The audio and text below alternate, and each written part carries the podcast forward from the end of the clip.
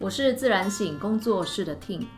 我相信所有的人都有权利，也有能力，能够以健全和简约的方式，过着热情洋溢、自由自在的生活。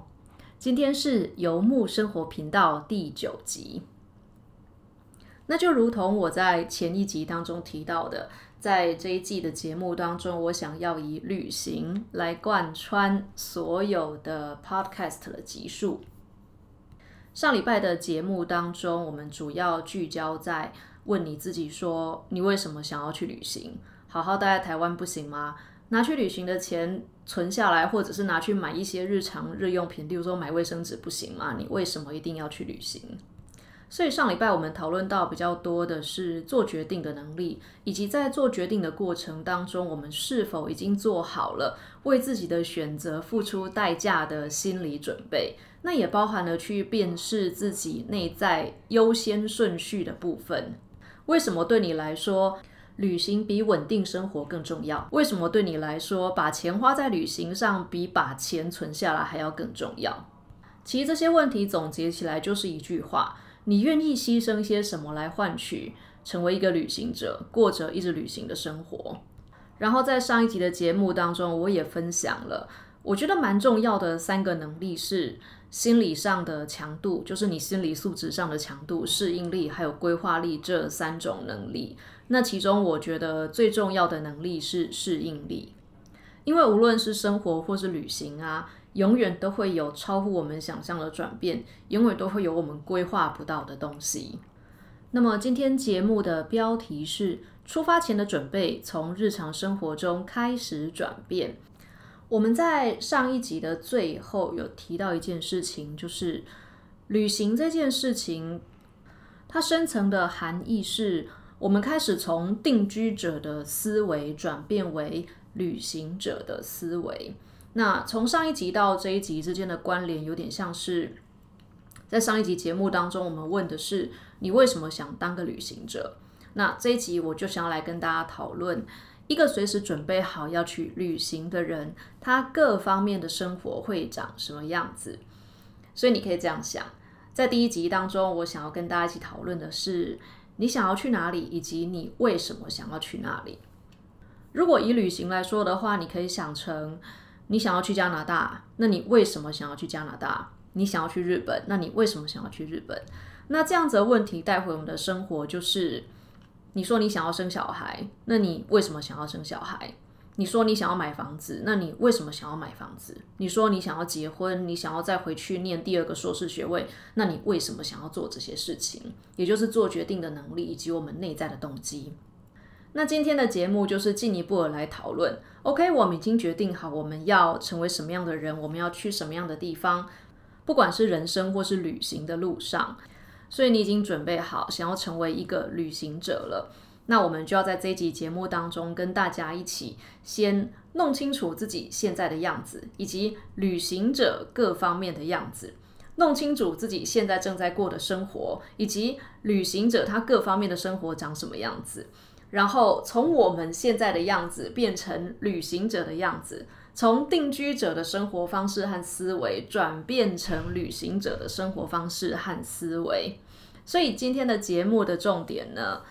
我觉得它会比较像是如何让改变发生在我们的生活当中。那旅行带来的其实是一种彻头彻尾的转变。那这样子的问句带回到生活的话，就会变成。呃，如果您决定好你要生小孩，你要买房子了，那你自己现在的状态跟拥有小孩和拥有房子的状态，它之间的差别是什么？那你要怎么样把自己从现在的状态调节成一个有房有子的人的状态？这一季的企划，我其实在 Podcast 休息的那两个礼拜，差不多是把十到十二集的内容大纲已经全部都写好了。那越写，真的就越觉得老话说。人生就像一场旅行啊！我真的觉得这句话的正确性百分之百吧。真的是所有我试图在节目当中厘清并分享有关于旅行的一切，它其实都可以对应到现实人生当中的每一个情境。那这也就是为什么我愿意把这一季的主轴设定为能够带回现实的旅行力。因为确实在旅行当中培养出来的各种能力是可以被我们带回真实人生，而在真实人生当中，我们毫不吝啬的、充满勇气的，一次又一次的让自己进入挑战、面对挑战，这些长出来的能力也会让我们在旅行的路上更自在、更愉快，体验的更丰盛，然后体会的也更细致、更深刻。这礼拜一的时候，我在我自己的粉丝专业上面发表了一则贴文。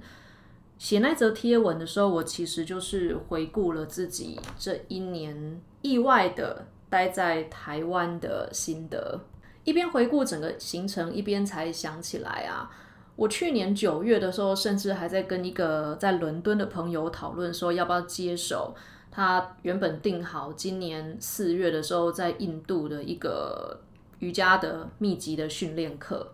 那个在伦敦的朋友，他因为工作的缘故，发现到说自己早早安排好的瑜伽假期呢不能去了，所以在去年九月的时候就想要找人以一个比较优惠的价格接手他今年春天的时候在印度的一个瑜伽课这样子。我当时真的非常的心动，因为是很好的老师，然后看起来很棒的上课环境。但我最后没接手的原因，就是因为，呃，我不知道春天的时候的自己会在哪里。我在撰写那一则贴文的时候，想起这件往事啊，真的有一种恍如隔世的感觉。因为转眼间呢，英国好像又要进入一个严格的规模的封城，所以从去年到今年呢，对我来说真的是。很强烈的感受到那种在游牧和农耕之间切换的人生，所以春天那时候疫情在全世界严重流行起来啊，当时就是就是几乎可以确定说，OK，我会在台湾留到年底。那虽然我一直都不太能接受啦，但是事实就是这样子。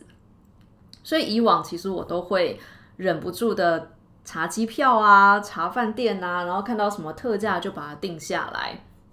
那今年反正也就没有什么看机票或看饭店的必要了，看了也不能去，没有用啊。所以我就静下来，好好的把一些买了之后一直没有读的大部头的书读一读，然后也真的就是重新的回顾跟思考自己的生活。那也就像我在那一则贴文当中所讲的，这个疫情的冲击确实有让我发现到我自己职业生涯当中的优势跟局限。那反正身体在物理距离上面也没有办法旅行到什么太远的地方，于是就只好让心灵四处去旅行。所以这段时间我其实就重看了人类大历史，然后也把八旗之前买的新王的世界史的套书拿出来看。那看到游牧跟农耕，人类是如何从游牧的采集的生活进入到农耕生活，就觉得啊，自己的人生真的是在演出这个。人类整个演化的历史，以一种密集的方式演出那个从游牧采集到农耕定居的历史。有一些背包客，他们一旅行啊，就是六个月、九个月，甚至是两年的。那我虽然没有连续旅行好几年，可是之前在旅行的过程当中，也是有过八个礼拜搬八次家的经验的。那像圣雅各之路那种差不多跟当兵一样的生活，就是每天都在换住的地方，每天搬家。然后二零一九年一整年的旅行啊，我在一个地方最长大概也就是住两个月到两个半月。那平均下来的话，差不多是每一个月到一个多月就会换一个地方住。所以你会发现，所谓的旅行者啊，其实就是每天都在变动的极简主义者。我们为了要更轻便的移动，所以所有的行李都只能讲究眼前是否用得到，这一季是否用得到，是否有它的必要性。如果这个东西在这个时候没有任何的功能的话，基本上那个东西就不会出现在我的行李当中，也不会出现在我的生活当中。所以，如果之前有来过我的旅行讲座的人，大概会知道。我二零一九年出门的时候，甚至没有在一开始就把全部的行李都打包进袋子里面，因为那根本就是不可能的事情啊。所以一开始的时候，我只带了第一站会用到的衣服，也就是我从台湾出发的时候，第一站是泰国跟印度嘛，我就只带了夏天的衣服，在泰国和印度会穿得到的东西。那泰国和印度之后要去西欧，西欧的东西等到西欧再打算。这个就是我所谓的，如果这个东西在现在没有任何的功能，现在用不到，现在没有必要性，它就不会出现在我的行李当中。所以，旅行者其实心境上一直都会有一种没有明天、没有未来的感觉啊。然后，一些在生活当中可以让你比较享受的东西啊，根本也就不可能出现在我们的行李当中。例如说，当我在旅行的路上的时候，我的行李里面是不会有果汁机的，不会有洗衣机的。那因为要好好的移动呢，所以也没有纪念品。纪念品再喜欢啊，都不能买。所以到这边，大家可以归纳一下，会发现旅行者的生活其实有三个特征：第一个，没有未来。第二个无法规划，第三个没有奢华的享受，没有未来，没有享受，无法规划。那当然，享受这件事情啊，如果你要跟我说，你可以花钱去住五星级的饭店啊，享受柔软的床铺啊，然后超大的大理石浴缸啊，OK，我觉得这是一种享受。但我觉得在旅行的路上的那种生活中的享受感啊。我觉得可以这样子举例，嗯，我去年的旅行的最后一站就是住在巴黎，然后住在我朋友家。那朋友家因为那就是他的家了嘛，所以自然而然家里面会充满各式各样的你在一个地方定居下来之后会有的奢侈品。我所谓奢侈品是不是古董啦，而是它有一个装备非常齐全的厨房。从大蒸笼啊，然后煮饭的饭锅，它有个饭锅，然后即便是我在台湾一直想买却也都没有买的搅拌器，就是 mixer，它也有一只。因为那一间功能齐全的厨房啊，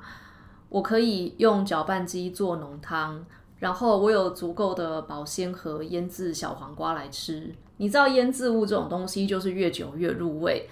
啊，我真的觉得旅行的时候，我实在没有办法在这个地方腌一个小黄瓜，然后每天带着那一盒有水的小黄瓜四处旅行，就等就为了等它十天，然后等它入味。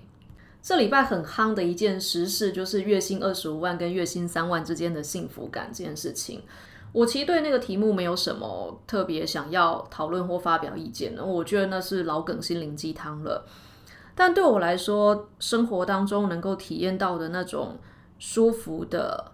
步调适中的生活感，事实上，那对我来说，那才是真所谓的真正的奢华。如果是在一个旅行的路上，恒常变动的生活当中，那真的就是用有果汁机、有搅拌机、有保鲜盒、有腌制小黄瓜的生活去换每天的变动，然后每天的那种冒险的感觉，那种没有未来、没有规划的旅行的生活。当我不在一个地方定居，我是住在青旅或住在旅馆的时候，说真的，极简的生活真的很简单。我买东西也顶多就是考虑这个礼拜最远最远啦，考虑到这三个礼拜之内会不会用到。如果三个礼拜之内不会用到，那根本也就不会买，所以根本也就不会有那种任何囤积的行为出现。然而这一年，我跟大家一起强迫中奖的过着定居的生活。最棒的部分是我有很多时间可以跟我的猫相处。你知道，宠物这种生物，它在旅行的时候可能也不是可以带在路上的。我知道有一些什么嗯背包客小猫之类的，但我觉得那个实际上应该在旅行的路上还要带着自己的宠物，其实难度应该是高的。所以在定居的生活当中，我可以每天撸同样的三只猫。可以囤积一些超过三个月，而我不一定会每天用到的东西。例如说，卫生纸终于可以一口气买一大串。然后，当我喜欢的精油品牌有特价的时候，我终于可以，例如说什么买大送小的组合，我可以一口气买那个最划算的大组合。旅行的时候，我绝对不带出门的各式各样的，并不昂贵，但是。肯定是会在青旅当中被干走的小小的珠宝啊、耳环啊、手链啊。终于在定居的生活当中，我也可以每天享受到这些东西。因为出门的时候，贵重物品我是绝对不带出门的啊。定居的生活其实就是每天在同样的地方醒来，去同样的地方工作。那也因为并不需要长时间、长距离的移动，所以我可以安心的跟图书馆预约。很多人在排队等着要看的书，而不用担心等书预约书来的时候，我已经又人不知道在哪里了，或者大部头的书来的时候，我根本也就读都读不完。这一年真的是可以很强烈的感觉到自己从一个游牧民族进入了农耕的时代。就像前面讲的，长时间长距离的旅行啊，它的特征就是没有未来，没有规划，但是也没有享受。我在旅行的时候，真的觉得自己就是游牧民族，诶，就没有担心明天，那日子就是一天的日子一天过。所以在我的生活当中，不会有那种被计划好的几十年的未来。例如说，呃，例如说买房子好了，房贷最少可能就要二十五年了吧。然后我还听说最近推出了一个四十年的房贷，真的只能说阿弥陀佛，我佛慈悲啊。那当然，我也不可能去考虑孩子这件事情，因为如果有孩子的话，最少最少，这就是一个十八年的计划了吧。所以被我讲到这边，大家对于旅行有没有一种就是破灭的感觉啊？因为显然听起来长时间跟长距离的旅行啊，听起来在物质生活上面真的是挺匮乏的诶衣服也少，钱也少，所有的物质都少。可是这些少，不就是我们很流行的极简主义这四个字吗？我觉得对一般人来说啊，接受世俗的价值观确实是最轻松的。求学、念大学，大学毕业之后不知道自己要干嘛，那就嗯，再念个研究所好了，延后一下进入这个社会的时间点。好不容易书念完了，OK，那就进个大公司吧，结婚生子，买房买车，定期定额的买基金，买嗯，那叫什么定存股，买了以后就放着，等着每年发股利。然后最后一定要买的就是终身寿险，因为你往生的时候就会有足够的钱可以办后事，还可以留给你其他活着的家人。这些其实都是很多人会直觉接受的，或者你可以说就是不思考之后就接受的人生的选择。那我觉得所谓的在呃游牧跟农耕之间切换的生活思维，它其实就是在这些你知道稳定的生活之外，我们多加进来一份。在光谱的另外一个极端的价值观跟生活的方式，我相信读研究所、进大公司、结婚生子、买房买车、定期定额投资、买终身寿险这样子的选择，它是会让绝大多数的人感到幸福，或至少是感到安定跟安心的。但我也相信每个人内在都有那个对于流浪以及对于冒险的渴望。那也许以一个旅行者来说，我们那个流浪跟冒险的渴望可能比别人多一点点。可是我们确实不能否认，我们的社会教导我们要好好的努力工作，然后要存钱，要为长久的将来而打算，要取得一定程度的社经的地位跟成就。但是我们成长的过程当中，似乎没有人告诉我们什么叫做好好生活。旅行其实真的是物质很贫乏的一个状态。可是我也知道，我在旅行的路上啊，我每一天都是为了自己好好生活。然后我每一天也都期待新的一天、新的冒险跟新的体验。那回到这一集节目的主轴啊，就是。我们要出发去旅行之前的准备，从日常生活当中开始转变，弄清楚我们自己在定居的生活当中的模样，以及旅行者的生活各方面的模样。我不知道经过前面的陈述之后，大家有没有对这两者的差异有更具体的概念？那我也真的觉得大家可以到这个时候可以再想一想，旅行那个真的是艰苦又物质匮乏的生活，到底是不是你想要的？如果你听到这边啊，都还没有被吓跑的话，那我真的要恭喜你。我觉得旅行最困难的部分呢，是决定要出发。那恭喜你已经完成了最困难的部分，所以再接下来就是要争取我们自己的自由。如果你现在在你住的地方的话，你可以抬头看看环绕在你周围的各式各样的杂物。没错，我们要从这些我们已经拥有的物品和定型的生活当中重获自由。再来是，请你翻开你的存折跟你的信用卡账单。没错，我们也要在钱上面让自己获得自由。大家有没有觉得很惊恐？听个节目到这边又被吓了一次。我不知道大家有没有注意过，旅行其实除了现实感之外啊，旅行也是蛮有阶级感的一件事情哦。我在上一集当中有提到旅行当中的现实感嘛？那什么叫做旅行当中的阶级感呢？你就想想看，你在 Airbnb 或者是你在那个呃，那叫什么 Agoda 和 Booking 上面，你要订旅馆、订青旅的时候。光是那些星星的平等，三星、四星、五星，这难道不是一种阶级吗？然后你再想想那个飞机的舱等，经济舱、商务舱、头等舱，这不是超阶级感的事情吗？所以这地方又回到我自己对旅行的态度，就是我真的是用一种很务实，然后也很现实的方式在看待旅行这件事情。旅行它跟生活是分不开的。那如果你是为了要逃避你现在的生活而想要有一个旅行的话，这真的对旅行是一个非常浪漫而天真的想法。那抱持这个想法上路的话，一定会失望。真的千万不要因为这种理由来旅行，以为旅行可以拯救你，无论是靠艳遇拯救你，还是靠浪漫拯救你。说真的，我觉得人生啊，能够拯救自己的只有自己。那也千万不要因为赶流行来旅行，因为会在付出代价当下，你会痛苦的要死，因为没有意识到说自己做的选择是要付出代价的。如果你从上一集听到这一集，听到这边呢，你可能会发现到一件事情，就是对我来说，我觉得旅行真的是一个内在到外在的大都更，你的整个自我，它会重新被整理一次。你会在决心要从一个定居的农耕生活进入到旅行的游牧生活的过程当中，开始理解自己的思维，重整自己的思维，甚至你得从零到有的长出一个新的思维来。那我们前面有讲到说，在日常生活当中可以为旅行做的准备，就是争取自己的自由嘛。那在收入的部分，由于我今天没有要讲很多跟旅居有关的事情，就是如何在旅行的路上赚钱啦。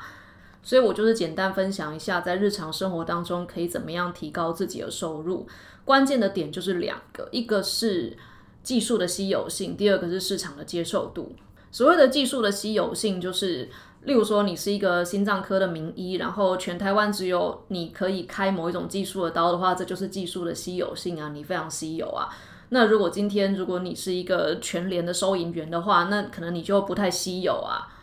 那越稀有的资源，它的价值就是越高。那反正现在没有办法旅行的话，我觉得大家可以在这个时候诚实的面对一下自己的技能是不是够稀有。然后我觉得有一技之长真的非常的重要。那如果你打算长时间的旅行，并且在旅行的路上有钱赚的话，你的技术最好还要依赖性低。什么叫做依赖性低呢？就是例如说，你可能是公务员，或者是你一个大公司当中的一个小的一个嗯行政事务好了，可能有些流程你真的跑得很快，你很会弄。例如说什么申请政府的补助之类的，这个行程这个流程你很会跑，然后每次你去弄的时候，申请的时候会很快就申请到。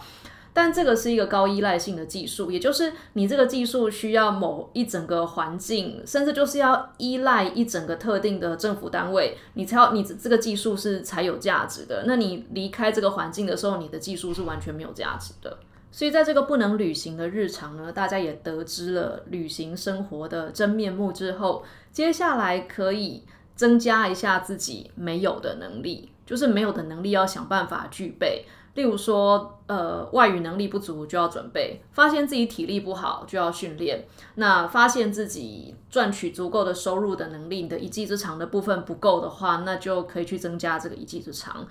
这些增加来的能力呀，在旅行的过程当中会帮助我们，在现实生活当中也一定会帮得上忙。所以到这边你也会发现，学习力真的很重要。学习力其实就是。我们把原本一个不会的技能内化到变成我们可以熟练操作的技能，这个过程就是学习。好，那接下来我也想要讲一些在日常生活当中具体可以做的小小的事情。我们刚刚讲到嘛，就是要从你的生活当中的杂物当中重获自由的话，保持生活简单是一个蛮基本而且蛮重要的原则。但是我觉得你要记得哦，你不要花钱去买那种简单生活的体验，因为你等于是花钱去买一个感觉，而不是真的创造出那样子的生活态度来。之前有一段时间呢，就是有流行那种简单生活旅行团，也就是你花钱去某一个地方，过着很简单，然后物质很贫乏的生活。基本上，我觉得那是花钱去体验，但是不是真的拥有可以创造出简单生活的能力。然后类似的行为包括了。呃，例如说花钱购买环保用品，买完之后就觉得自己很环保。你自己想一下，你买过多少环保餐具，但是你从来没有带出门用过。每次出门的时候，哎，忘记带了，所以还是用了免洗餐具。在日常生活当中，很重要的一个点就是不要落入那种你花钱只是为了让自己自我满足，但事实上你并没有为自己做出重大改变的陷阱。所以，另外一个给大家的建议是，不要买旅游小物，因为我觉得买旅游小物也是一种麻木跟使我们可以更舒服的待在定居生活当中的，你知道自我欺骗的招数。然后，增加你所拥有的物质的资产，并不会增加你在生活当中让你更自由的选项。我觉得在日常生活当中，可以为旅行做的最大的准备，就是减少资产。开始预先的去适应旅行的状态，因为无论我们在日常生活当中怎么极简，也不可能像旅行那样极简。那因为在生活当中就已经开始减少资产，开始预先彩排、预先适应旅行的状态嘛，这样等你真的出门上路的时候啊，你也只不过就是延续了平常在家的生活，所以真的就是从居家的时候就开始改变你的生活习惯。可是很有趣哦。当你开始减少你生活当中的物质资产的时候，其实你就得到了大家都公平拥有的资产，也就是时间。所以我觉得在日常生活当中，重要的原则有三个。第一个就是停止增加，不要买太多还没有拥有的东西。第二个。改变日常的习惯，就是各种节省、各种省钱啦。说真的，再就是第三个叫减少你的杂物，也就是你已经买的东西要用完。就像前面说的，定居生活当中各种奢华的、舒适的小东西真的很棒。但我现在在讲的事情是，你要怎么样从定居进入游牧？对，所以就是已经买的东西，想办法把它用完。还没有拥有的东西，想办法尽量不要买。然后日常生活当中各种节省，各种省钱。然后在生活当中啊，嗯，即便你也还没有要出门，你也还是可以上网去读一读你即将要去的地方的各式各样的资讯。那比起 Google 给你跑出来的第一页说的那些最多最混乱的项目啊，我个人还是比较偏爱，例如说我即将要去的地方的官方网站，然后。正式的，无论是纸本的或者是电子的出版品，以及那种专门给旅行者的讨论群组，我觉得官网出版品跟旅游者的讨论群组啊，会比 Google 跳出来的第一页的资讯要来的有组织，也来的整齐的多，然后可信度也会比较高。所以这样归纳下来的话，我们会发现，旅行啊、游牧的生活其实就是。物质很少，但是精神很丰盛。然后定居式的农耕式的生活就正好相反过来，就是在物质的享受上面，真的相对来讲舒适很多，也嗯富裕很多。当然还有更多一些其他的东西啦。但我觉得在生活当中的那种刺激跟新鲜感，以及随着这些刺激和新鲜感而来的新的领悟和新的体会啊，相对来说也少很多。那最后我也想要分享一下，嗯，我在旅行的时候，其实也会在异国的某一个地方住个一两个月或两个多月这样子。所以虽然是在旅行的路上，但我依旧有机会过着算是稍微定居的生活，也就是食衣住行娱乐这几个项目啊，也都还是会在国外就是过上一个介于游牧和定居之间的生活方式。其中在吃这件事情上面，我想要特别的跟大家分享一下。嗯，我在国国外住的地方啊，如果是